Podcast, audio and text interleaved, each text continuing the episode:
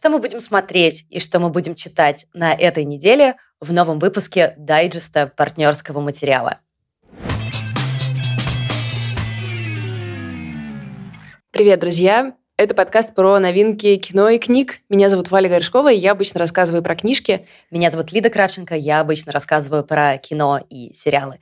И это, как и было обещано, уже третью неделю подряд мы держимся с тем, чтобы давать вам сразу два эпизода в неделю – и сейчас вы слушаете наш еженедельный дайджест, который выстроен следующим образом. Мы расчехляем свои обещания, свои списки того, что нам нужно посмотреть, почитать и изучить. Ну а вы потом следите за нами, как мы терпим фиаско в том, чтобы весь этот объем, э, скажем так, освоить. Очень важно заметить, что мы еще не смотрели и не читали то, о чем говорим, поэтому наши мнения могут измениться, а, и нам придется за них извиниться. И в четверг у нас обычно выходит эпизод с разборами, где мы выбираем что-то одно, одну книжку, один фильм, один сериал, и глубоко в них погружаемся. И, возможно, возможные пересечения. И в общем, за этим тоже можно следить, примерно так все устроено. И делаем мы это не всегда самостоятельно, скажем вот так вот. Почему-то я выбрала именно такие формулировки. В дайджест мы очень любим приглашать разных классных и приятных нам людей, которые тоже делятся своими планами.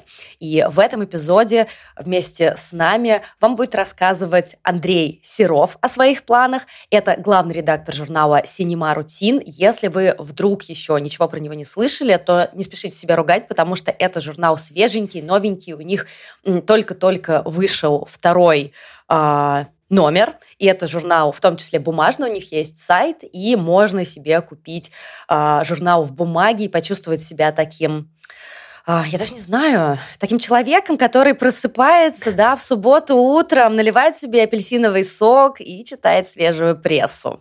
Таким человеком, который окружает себя физическими, хорошими, приятными вещами. Да, для всех материалистических душ там привет. Ну, а если вдруг вам этого не хочется, вы можете всегда зайти на сайт Cinema Routine и почитать там обзоры фильмов самые разные, от самых разных авторов. А еще хочу сказать, что Андрей э, один из авторов телеграм-канала, который называется «Кубрик и двойной апельсин». На него я тоже подписана 100 миллионов лет, и там ребята обозревают и новинки, и дают какие-то свои рецензии на самые разные фильмы. Короче говоря, отличный э, киношный канал, который всем нам нужен в подписке. Андрей к нам присоединится немножечко попозже, пока э, довольствуйтесь нами. Вообще-то нас должно быть достаточно. О, я считаю так.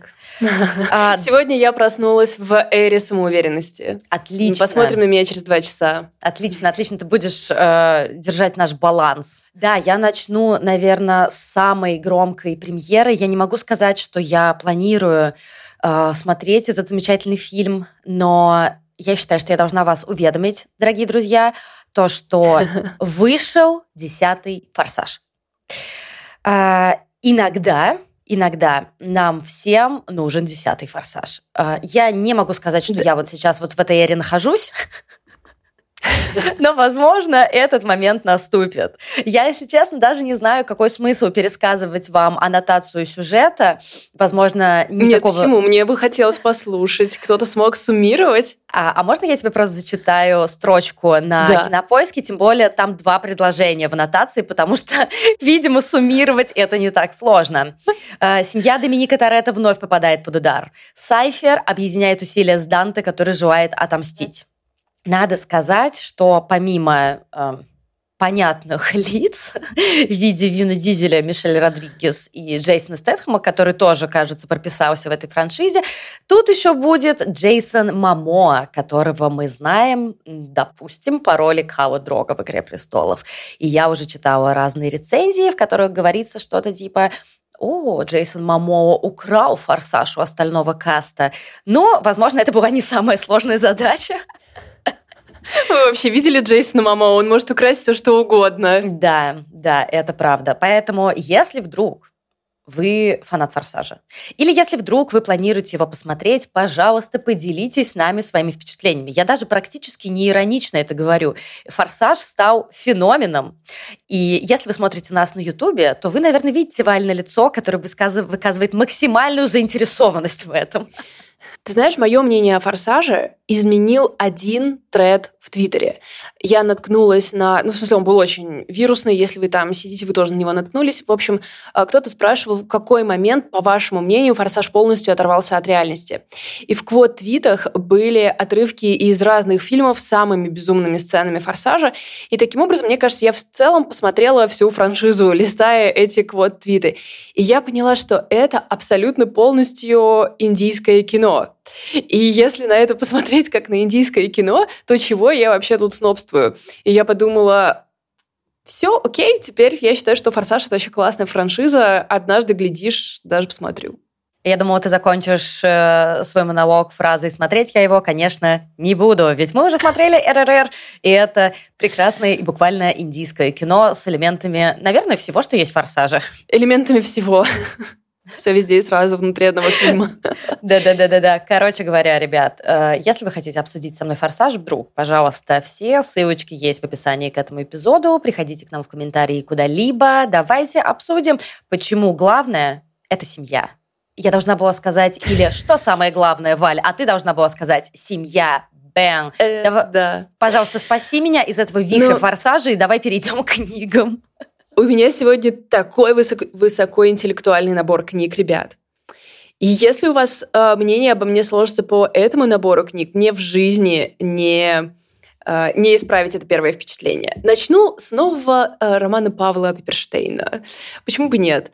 В «Альпине» выходит его «Бархатная кибитка», и это роман о детстве. И, с одной стороны, он начинается вроде как мемуары Пиперштейна про его собственное детство, но если мы что-то знаем о Павле Пиперштейне, это то, что мы ничего не можем знать о нем, и все, что он создает, все не то, чем кажется, и все немножко не настоящее, и так далее, и так далее.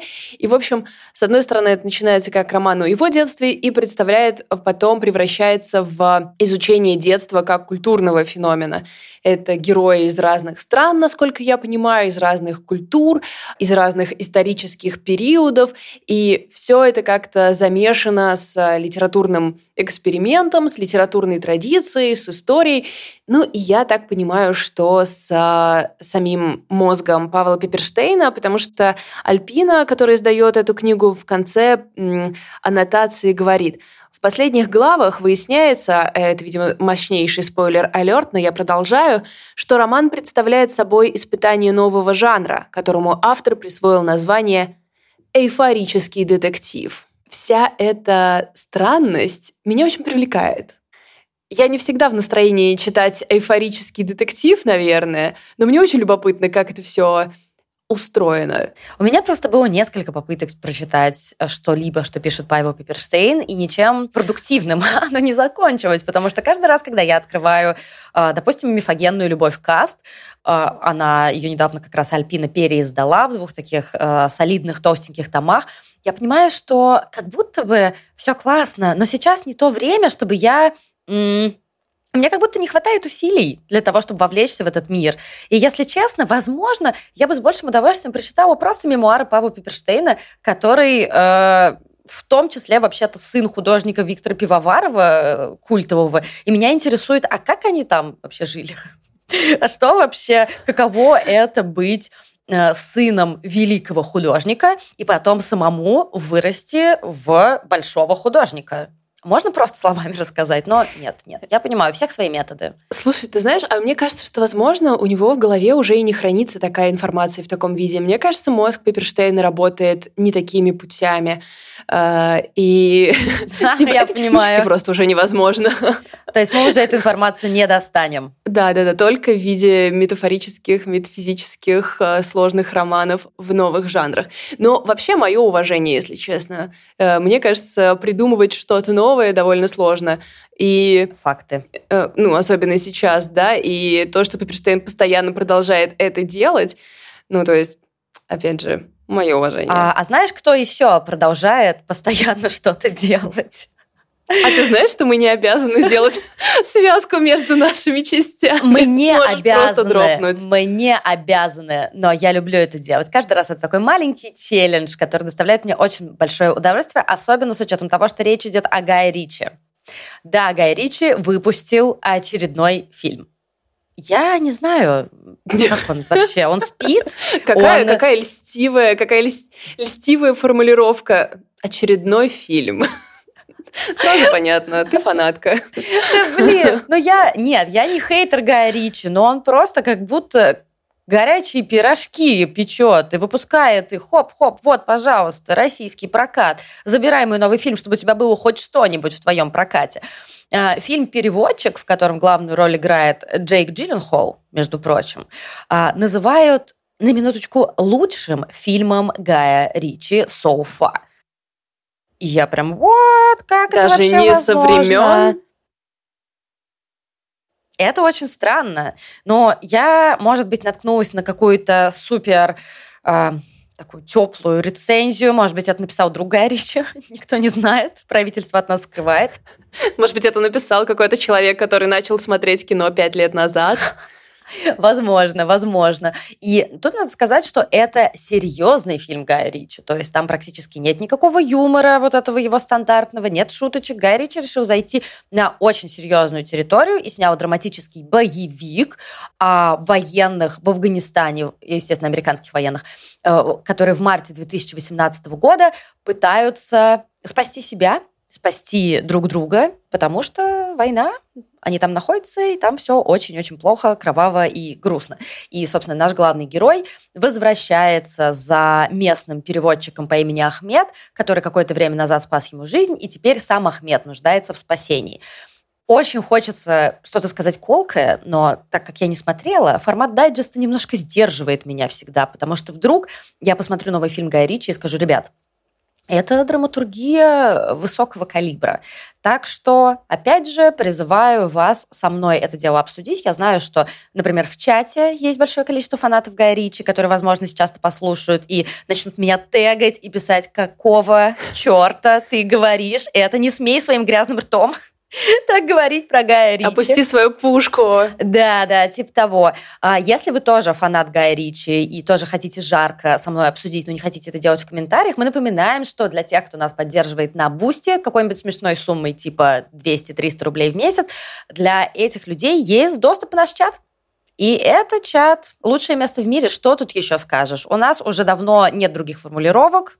И мне кажется, в этом нет никакого смысла, ведь это правда. Потому что это аксиома, подтвержденная учеными, исследованиями, большим количеством социальных опросов. Это просто факт, зачем нам его стесняться. Мне очень любопытно, в какой момент вообще э, Гай Ричи превратился из э, мэн в кринж. Когда это произошло? Э, мне, у меня такое чувство, что феминизм немножко его победил. Тебе не кажется, что в какой-то момент стало очень кринжово быть, э, снимать такой фильм. Ну, слушай, он делает? слушай, э, мне, например, понравились джентльмены. Но я при этом знаю, да, что, тоже. что это такое вот немножко на грани. То есть, с одной стороны, если ты с кем-то будешь обсуждать джентльменов, ты, скорее всего, скажешь классное кино, и оно э, умеренно мизогинистичное. Я не знаю, как это еще сформулировать. Наша невысока. Да, но при этом, если, допустим, ты не знаю, будешь идти по улице, и к тебе подкатит парень в костюме, как у героя Колина Фаррелла из «Джентльменов», скорее всего, ты скажешь ему спасибо, но нет. Непонятно. Как будто бы, как будто бы слишком широкий слой э, людей любит Гая Ричи по разным причинам. И ты как будто бы не всегда можешь сказать, мы, нам нравится этот фильм обоим, потому что мы в постироничном пространстве, либо мы на очень разном, в очень разном пространстве. Это интересный феномен. Да. И мой следующий выбор, книжка, которую я сто процентов буду читать, более того, уже начала читать, и мне очень любопытно, что меня ждет, потому что это роман Шилы Хэти «Чистый цвет». У-у-у. И с Шилой Хэти есть такой момент. Я очень люблю ее автофикшн роман «Каким быть человеку», при том, что я, по-моему, в меньшинстве, не так уж и многим он понравился. И я немножко хейтер ее романа «Материнство», который при этом как будто бы пользуется даже большей популярностью, по крайней мере, как вот я вижу в Буктюбе, чем э, «Каким быть человеку». Что mm-hmm. материнство — это такой вот новаторский тейк и все такое. Э, мне так не показалось, когда я его читала, я избесилась просто ужасно сильно. Ты помнишь свои эмоции от материнства? Потому что я знаю, ты тоже читала.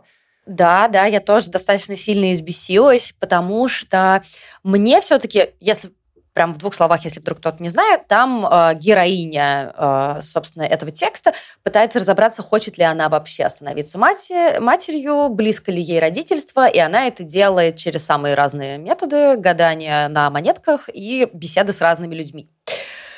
И мне показалось, что, возможно, опять же, это какая-нибудь э, специфика перевода или еще что-то такое, но мне показалось, что интонационно она как будто в очередной раз немного, выс... или не немного, высмеивает людей, которые решили стать родителями. И это супер странно. То есть я понимаю, что мы должны бороться против гетеронормативности и все такое, но это же не значит, что мы не можем все делать какие-то гетеронормативные вещи, если нам этого хочется. Я опять же захожу сейчас, наверное, на какую-то супер странную территорию, но интонация, с которой говорилось о людях, которые решили завести детей, ну, зачем еще раз вот это вот вот эти издевательские какие-то настроения. Я не очень понимаю. Тем более, что Шилу Хэти, я думаю, очень хорошо осведомлена, насколько тяжело приходится матерям практически везде. Не знаю. Хочется, чтобы была поддержка, а не да. очередной какой-то укор. Да, то есть э, я, я тоже считала основную интонацию материнства вроде «ха-ха, люди выбирают рожать детей, потому что это смысл их жизни».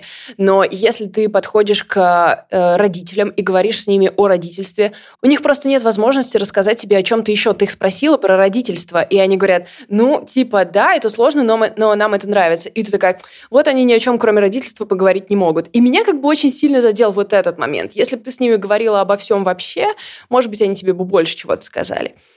Я, кроме того, видела довольно интересную критику э, этой книги в том плане, что она выбрала очень, э, опять-таки, гетеронормативный э, подход к материнству, потому что стать матерью или стать родителем можно не только через э, самостоятельное рождение ребенка. И если исследовать, как она э, вначале как бы нам... Хотя она говорит, что да, она исследует свой собственный выбор, но в целом это как бы такое, получается, у нее исследование да, феномена, что там не упоминается никакой другой способ стать родителем.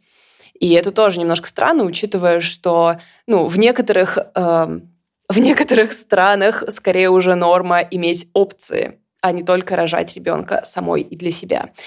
Так что после моей любви к каким быть человеку я прочитала «Материнство», обнулила свое мнение о Ширли Хэтти и собираюсь прочитать ее суперхит «Чистый цвет». А, что мне кажется здесь эм, интересным, отметить, что каким бы человеку выпускали No Kidding Press. Материнство выпускал, если не ошибаюсь, Эксмо. Чистый да. свет выпускает No Kidding Press. И я такая, м-м, не на одной ли мы с вами странице? И про чистый цвет важно еще сказать, что это не автофикшн роман, это роман.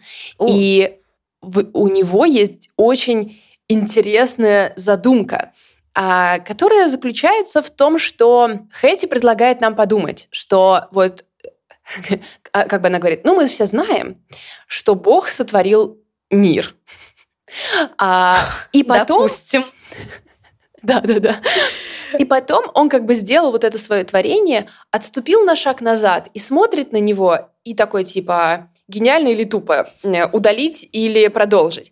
И вот все наше существование происходит в момент, когда Бог отступил назад, смотрит и думает, гениально или тупо. И что в любой момент он как бы может нас э, стереть, и начнется все заново. И э, в этой реальности как раз э, происходит момент, что живые существа, так их назовем, потому что там тоже есть свои особенности, осознают, а, узнают, где они находятся, осознают, mm-hmm. что Бог вот на этой точке принятия решений. Меня ужасно позабавило это, э, это начало. Меня очень позабавила вообще вся эта идея Бога, который такой, м-м, я не знаю. Она, может, не такая уж и новая в целом, но я очень люблю этот э, отходящий, максимально далеко отходящий от канона пересказ Библии или каких-то библейских сюжетов, фривольное от, от, отношение э, и обращение с библейскими сюжетами, с каким-то количеством юмора. Я, конечно, понимаю, что это не везде очень даже и безопасно, но, по-моему, Хэти совсем беззлобно это делает. А, вот. Такое вот обещание. Ты знаешь, я в последнее время очень люблю смотреть всякие видео про животных и про природу, чтобы как бы это ни звучало со стороны. И вчера, например, я смотрела видео, где животные, в том числе морские, просят помощи у людей – я сейчас объясню, к чему я это все. В духе в огромную касатку попала, там у нее нож в хребте, и она подплывает к водолазу для того, чтобы он помог ей, и вот все в таком роде. И я подумала, но они просят помощи, потому что они в беде из-за людей. И если бы я была на месте Бога в романе Шилы Хэти, возможно, я бы отошла чуть-чуть назад и сказала, М-м, а, нет, нет, вот все то же самое, Отмена. только без людей. Да, вот у меня просто, знаешь, я в периоде таком э, очень большого разочарования в человеческом роде, вот как концепте. Нет. А, да, полностью, полностью разделяю. А, в этом романе еще, мне кажется, очень интересен тот факт, что Бог как бы художник, ну, то есть артист. То есть он смотрит на мир как на творение. И насколько я поняла из интервью с Хэти, которое слушала несколько лет назад насчет этого, что там будут обычные для художников в широком смысле какие-то тревоги, ну, как раз в духе кринж или флекс. И, ну, это очень, это очень забавно, конечно. И как раз забавно, что ты сказал про животных, потому что у Хэти как раз на животный мир довольно большой акцент. Но, в общем, mm-hmm. мне еще придется разобраться. Я боюсь, что я сейчас вам тут наобещаю, а, а там что-то не то, но я точно знаю, что там есть э, люди-рыбы, люди-птицы и люди-медведи. И как бы окей. То, что я точно планирую смотреть, это новый шестой сезон «Черного зеркала». Я обожаю антологии, мне очень нравятся всякие э, истории с фантастическим допущением, и вообще стилек «Черного зеркала» практически всегда мне заходит. Но глядя на рецензии на «Черное зеркало» Чарли Брукера, создается очень-очень-очень неоднозначное впечатление, потому что кто-то говорит, что это прекрасный сезон, что там все хорошо, там абсолютно звездный каст, но это при любых раскладах, там действительно звездный каст – перечислила несколько даже имен. А, Зази Битс, Джош Хартнет, Аарон Пол, Кейт Мара, Сальма Хайек и так далее, и так далее. В общем, практически каждый эпизод набит под завязку известными актерами. Кроме того, говорили, что Чарли Брукер даже хотел назвать его не «Черное зеркало», а «Красное зеркало». Настолько сильно он якобы отличается от настроения всех остальных сезонов. Но, Но при этом, если вы загу... Это очень большая дерзость, конечно. И при этом, если вы загуглите э, «Черное зеркало», там, ревью, рецензии на русском, на английском, вы увидите, в каком вообще хаосе настроений они находятся. Э, но, увы, перевешивают все равно такие рецензии с неоднозначным мнением, либо с э, отрицательной оценкой. То есть говорят, что это уже сериал не актуален, что истории о девушке, которую захватывает стриминговый сервис или что-то такое, ну, хватит уже вот этого технофобства, мы можем начать говорить о каких-то других вещах, в других плоскостях и так далее. Я в любом случае заинтересована, я в любом случае люблю антологии и смотреть это все дело буду, но не обнадеживаясь, скажем вот так вот. Мне кажется, что очень большое количество и фильмов, и сериалов, э, связанные с какой-то футуристической темой, действительно портит какие-то дидактические настроения, да, о том, что там либо искусственный интеллект нас всех уничтожит, мы должны сейчас с ним хорошо обращаться, или уткнулись все в свои смартфоны вместо того, чтобы общаться с людьми. Можем как-то вот на какой-то другой уровень выйти? Please. Но мне кажется, тут надо подождать немного, когда вырастет, что ли, немножко поколение. Ну, потому что, согласись, сейчас как бы супер успешные режиссеры, они от скольки? От 35, это немножечко, э, возможно, должен тон смениться. Но не факт. А, в общем, у меня другой был вопрос. А, не думаешь ли ты, я просто пропустила уже последние сезоны, угу. что э, а, черное зеркало просто слишком сильно приблизилось к тому будущему, просто чисто по хронологии за шесть сезонов. Время пришло, технологии развелись, и мы слишком близко уткнулись к тому, про что они рассказывают, и уже как будто бы не так интересно, потому что это не будущее, а сегодня или даже вчера, как происходит с некоторыми климатическими историями. Если честно, мне так не кажется. Даже если это так, мне не кажется, что это проблема, потому что э, а, черное зеркало всегда имело несколько фишек, несколько достоинств. И это было не только история с попыткой распознать, предугадать, что нас ждет в будущем. Черное зеркало не всегда хотело напугать нас. Иногда это было просто какое-то моделирование ситуации, но я такой мне нравятся последние сезоны, они ничего. Но, естественно, я фанат больше изначального британского «Черного зеркала». По-моему, два сезона там были британские. И последние сезоны, и я читала, что уж, уж шестого сезона та же самая проблема, это сюжетоцентричность. Что mm.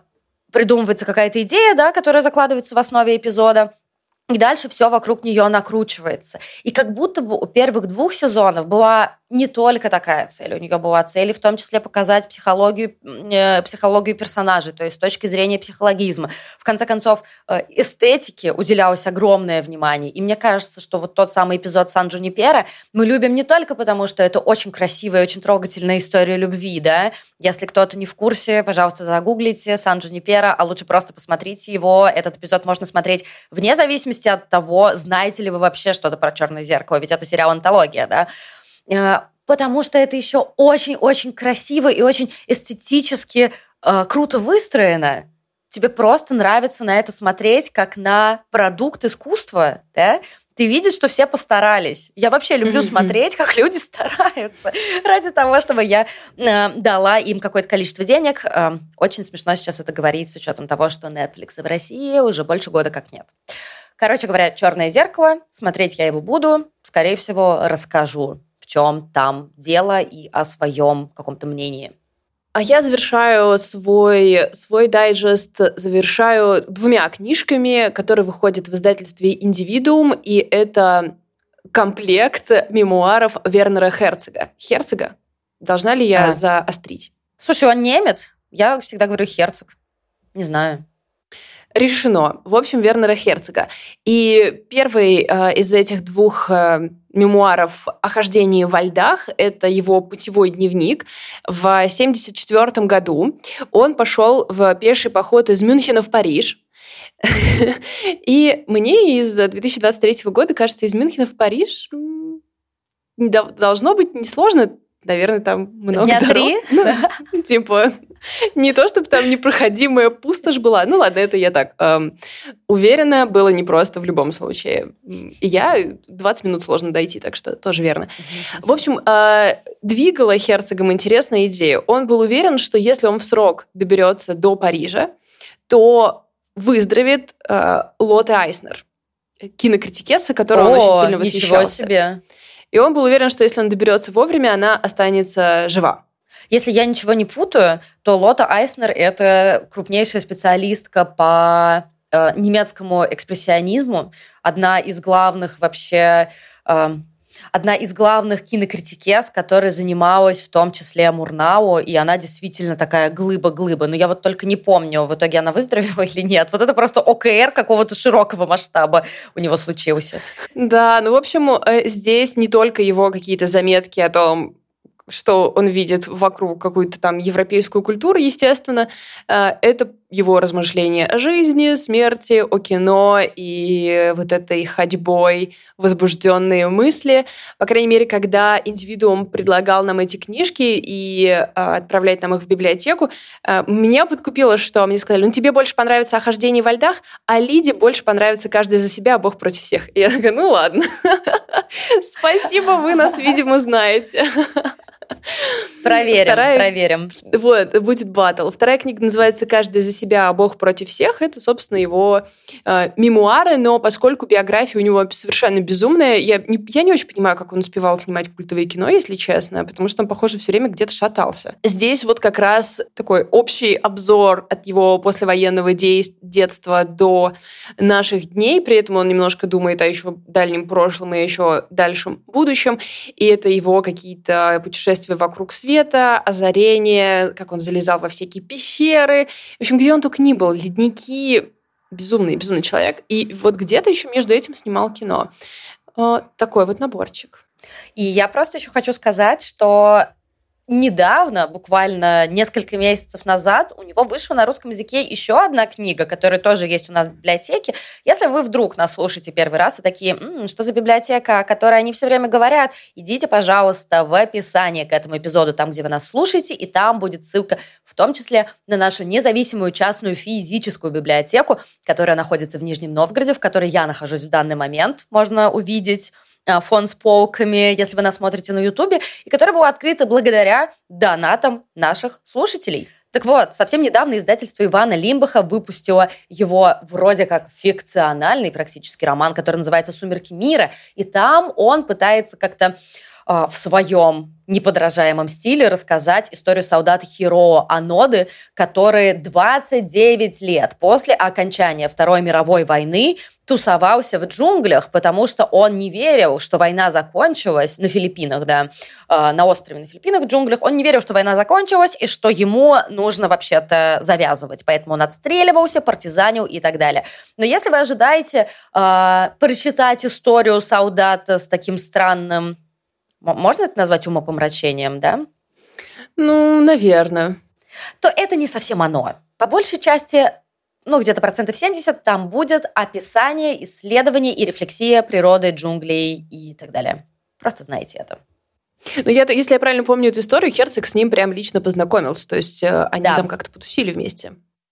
Да, было Ужасно дело, было интересная дело. история интересная и очень неоднозначная, как мне кажется. Закончить я хочу российским сериалом по библиотекарю Михаила Елизарова, который просто подкрался ко мне. Мы с тобой, мне кажется, неоднократно обсуждали, что э, права на библиотекаря выкуплены, и непонятно, когда это может быть экранизировано. Так вот, оказалось, что это уже отснято, и что этот сериал будет э, транслироваться на Море ТВ и новинки, и, наверное, еще на каких-то стриминговых сервисах уже с 29 июня. Если кто-то вдруг не знает, что такое библиотекарь, библиотекарь – это достаточно динамичная, я вот так скажу, книга Михаила Елизарова. Ненавижу выражение «городское фэнтези», но мне кажется, что это городское фэнтези. И и, и там э, выстраивается вселенная, где есть собрание сочинений какого-то третисортного советского писателя, соцреализм, восхваление коммунизма и так далее, и так далее. Так вот, и эти книги обладают магическими свойствами. Если, например, ты прочитаешь одну, то на ближайшие три часа ты станешь сверхсильным. Там есть определенные правила, ты должен читать от начала и до конца, там не перерываясь. А если у тебя есть все эти книги, то тогда ты просто властелин мира. И, соответственно, в России существуют самые разные вот эти круги читателей, библиотеки так называемые, которые обладают одним или двумя томами. И происходит замес между несколькими противоборствующими организациями. Если Книжными я клубами. Не книжными клубами, да, книжными клубами. Если я вас все еще не заинтриговала, скажу, что там, например, будет супер кровавая и эффектная битва. С одной стороны, а, там будут участвовать боевые бабульки. Она даже как бы на бумаге читается очень и очень захватывающе. Не знаю, что будет в сериале. Валь, э, скажи, насколько ты заинтригована, пожалуйста. Ну, я довольно заинтригована, потому что я помню, когда ты рассказывала про эту книжку, мне показалось, что это супер классный сюжет, и очень интересно, что получится на экране, потому что вообще-то какой-то динамичного, чего-то динамичного и веселого, наверное, не хватает. Такой вопрос. Должны ли мы упомянуть насчет да, я как раз хотела про это упомянуть. Э, между делом просто скажу вам о том, что Михаил Елизаров открыто поддерживал аннексию Крыма. После начала войны он не высказывался, но если вам это важно, я должна вас уведомить. Довольно важный контекст, как мне кажется. Да, я тоже так думаю. Э, добавлю только, что в главной роли будет играть уже практически вездесущий Никита Ефремов. Я просто не понимаю, у нас нету актеров других, есть только те, которые э, связаны родственными узами с другими известными актерами. В роли режиссера выступил э, Игорь Твердохлебов, и я, если честно, не очень понимаю, могу ли я ему доверять, потому что он снимал сериал «Мажор» или это фильм «Мажор». Ну, короче, это что-то, да, это сериал. Это что-то, что меня совсем не привлекает. Ну, что, нам остается только понадеяться на то, что формат дайджеста как раз это и предполагает. Вроде интересно, но фиг пойми, много вопросиков. Да, будем изучать. Сейчас я еще решила э, приличие ради посмотреть э, на фильмографию сценаристов, и там тоже особенно поживиться нечем. Как мне нравится это падение настроения к, к концу рецензии. Ну, слушай, э, я ожидаю всего чего угодно. Мне кажется, что, скорее всего, это будет плохо. То есть у меня изначально нету каких-то завышенных ожиданий. А, давай мы немножко поднимем настроение в целом нашего эпизода. Я думаю, что надо уступить место Андрею Серову, который хочет рассказать о том, что он планирует читать и смотреть в ближайшее время. Вот и очередь добралась до меня. Спасибо Лидии и Вале за эту эстафетную палочку, которую они мне передали. Это отличная возможность избавиться от хаотичного порядка и проанализировать, что я все-таки собираюсь читать и смотреть летом. Вот я прихожу домой, достаю свой портфель. А в этом портфеле у меня посылка с Авито. Сейчас будем ее вскрывать. Оу, май! А что у нас здесь? А это книга «Ковчег детей» Владимира Липовецкого, рассказывающая о том, как 800 петроградских детей в 1918-1920 годах совершили полное кругосветное путешествие по воле обстоятельств, проехав всю Россию, переплыв два океана, побывав в Китае, Японии, Америке и Европе. И самое интересное то, что этот сюжет, он не придуман. Все, что рассказывается в этой книге, это правда. Так как э, об этой истории долгое время никто из детей не рассказывал, она не заняла такое э, важное и громкое место, как мне кажется, э, в советской культуре, а вышла вообще в 2006 году в издательстве «Азбука классика» и больше не переиздавалась. Липовецкий собирал эти истории в течение 25 лет по всему миру. Я уверен, что это потрясающее чтение, которое займет и может занять все лето. Однако на моем прикроватном столике еще целая стопка. Э, расскажу про нее, постараюсь побыстрее про нее рассказать так как времени мало. Это небольшая брошюра, я бы назвал ее так, от Пулио Кезича, мы создавшие фильм «Сладкая жизнь», рассказывающая об опыте журналиста а, по имени Пулио Кезич, который встретился с Феллини и присутствовал на съемочной площадке знаменитой картины итальянского мастера.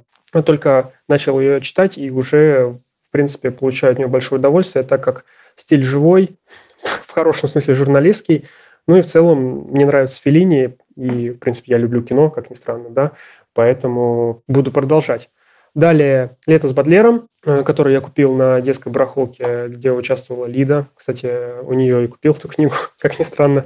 Вот, э, очень классная вещь, особенно если вам нравятся проклятые поэты. Обязательно ознакомьтесь, потому что Бадлер тут открывается совершенно иной стороны. То есть, э, если вы только знаете его по стихам, то эта книга расскажет вам конечно же, о нем намного больше. Далее идет «Офис». Нерассказанная история величайшего ситкома 2000-х от Энди Грина. Огромная книга. Я практически ее закончил. Очень люблю «Офис». Один из моих любимых ситкомов, и я не мог пропустить эту книгу. Заказал ее сразу же, как она вышла. И действительно, она представляет собой огромное богатство и о том, как вообще не только снимается офис, а как в принципе работают над американскими сериалами на премиальном телевидении. Это очень полезное чтение, даже если вы не увлекаетесь ситкомами, но во многом она расскажет вам о принципах и структуре работы над сериалами. Ну, опять же, для любителей офиса тут, конечно же, много всего полезного и интересного о характерах сюжетных линиях, персонажах, сценаристах. В общем, отличная вещь. Далее быстро пробегу Кристофер Нолан, книга сеанса о Бодрове, моя любимая Эми, биография Эми Уайнхаус от ее матери, ну и настольная книга стихотворения Джима Моррисона а, которые я э, читаю перед сном, если у меня определенный настрой, как бы его даже не, не знаю, охарактеризовать, наверное, пустота внутри. Планы настолько грандиозные, что, в принципе, можно было бы и не смотреть кино. Однако это все же необходимо сделать, потому что про него мне нужно писать. Увы. Первым в моем списке идет второй сезон сериала «Медведь», который выходит уже в июне. Предыдущий был в прошлом году. Это история о том, как э, молодой швор Чикаго хочет из обычной забегаловки сделать шикарный ресторан. В главной роли Джереми Аллен Уайт, знакомый вам по сериалу «Бесстыжие». Его персонаж очень запоминающийся, яркий, двинутый. И в целом Как ни странно, это сериал, который поможет вам расслабиться после тяжелого рабочего дня уже в июне. Вторая позиция – это аниме. Ну, без аниме в нашей жизни никуда. Бессонница после школы, лоу-файный, медитативный летний вайб, первая любовь, звездное небо. В общем, а, все как мы любим. Ну и хочется все это шлифануть Алексеем Федорченко. А, у нас а, во втором номере «Cinema Routine» как раз будет про него отдельный текст. После прочтения мне однозначно захотелось посмотреть практически все его картины. Еще раз спасибо за приглашение Лидии и Вале. Желаю всем хорошего и продуктивного лета. Напоминаю, что лучше не собирать большую стопку книг на своем прикроватном столике, потому что велика вероятность того, что рано или поздно эти книги упадут на вас, пока вы спите. Это был Андрей Серов, главный редактор журнала о кино «Синема Рутин» и один из авторов канала э, «Кубрик и двойной апельсин», который тоже пишет про кино. Я рада, что Андрей поднял, мне кажется, вам настроение, по крайней мере, его бодрости мы можем позавидовать и взять на вооружение. Мы на этом с вами должны попрощаться. Предлагаем вам отправиться в описание к этому эпизоду и посмотреть на все наши проекты. У нас много всего. Кроме подкаста мы делаем, собственно, библиотеку. Подкаст у нас продолжается на Бусти и Патреоне. Есть дополнительные эпизоды. Выходят они по пятницам. Есть чат. И в четверг возвращайтесь к новому большому эпизоду с обзорами я в нем буду обозревать большой мелодраматичный роман. Какой? Другая жизнь. Называется «Другая жизнь». Ладно. Ну, название просто такое. Но я уверена, что он супер. Я уверена, что с ним все хорошо. Ха-ха, jokes on you. Так, ладно, мы увидим, мы увидим. А я буду рассказывать о втором сезоне «Шершни». Я знаю, что многие из вас его уже посмотрели, но я-то не успела вместе с вами его обсудить. Я не успела на него поорать. Поэтому подписывайтесь на наш подкаст, если вы вдруг еще не подписались, чтобы вам приходили такие назойливые уведомления в духе «Новый эпизод подкаста «Партнерский материал». И там вы узнаете, что я вообще думаю, хорош второй сезон «Шершней» или плох. Попыталась сделать интригу, которая никому не нужна. Ну вот, ребят, вы знаете, на что подписываетесь. Мы сразу все выдаем. На этом прощаемся, обнимаем всех. Пока. Всем пока.